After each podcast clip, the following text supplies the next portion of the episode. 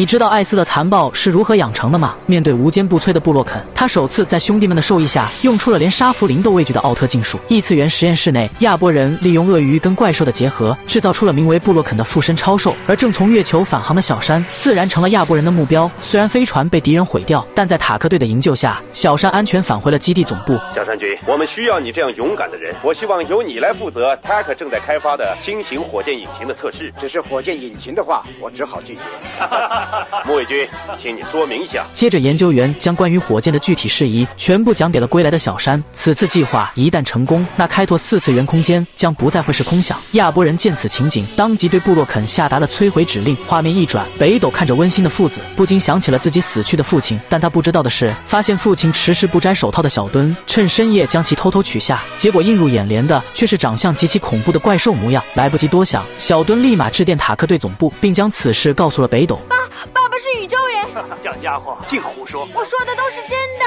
哎，小孩，他可可没空听小孩的梦话，快回去睡吧。次日上午，众人面对小墩的描述，根本就不敢相信。就在这时，北斗突然从后走出，跟踪起了鬼鬼祟祟的小山。经过短暂追逐，此刻察觉到异样的布洛肯立马将手套取下，偷袭了北斗。见情况不妙，北斗立刻将此事告诉了队长。虽然山中抱有很大的猜疑，但为了以防万一，队长立刻让众人紧急出动。接着他致电另一边的上野，暂时阻止小山进入研究中心。可没想到，自知暴露的超兽布洛肯竟强行进入了研究中心。接着他恢复自己的本体，对周围造成了毁灭性的打击。意识到情况紧急，北斗立刻携带附近的小墩一同前往了案发现场。看着即将失控的小墩，察觉不妙的北斗心思，立即把他安置到了大楼内部。接着在许诺为他的父亲报仇以后，借着闪光的北斗跟南希子展开了变身。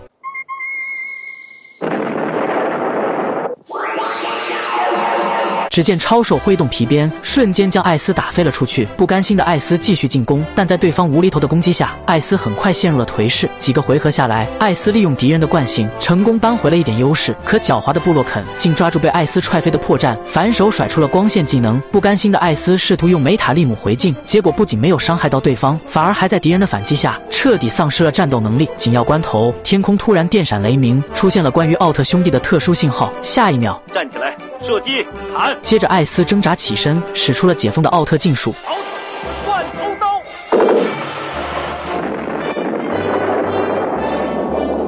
战斗结束后，小山由于布洛肯的阵亡，重新恢复了原本的意识。接着，携带儿子告别众人，开启了自己全新的生活。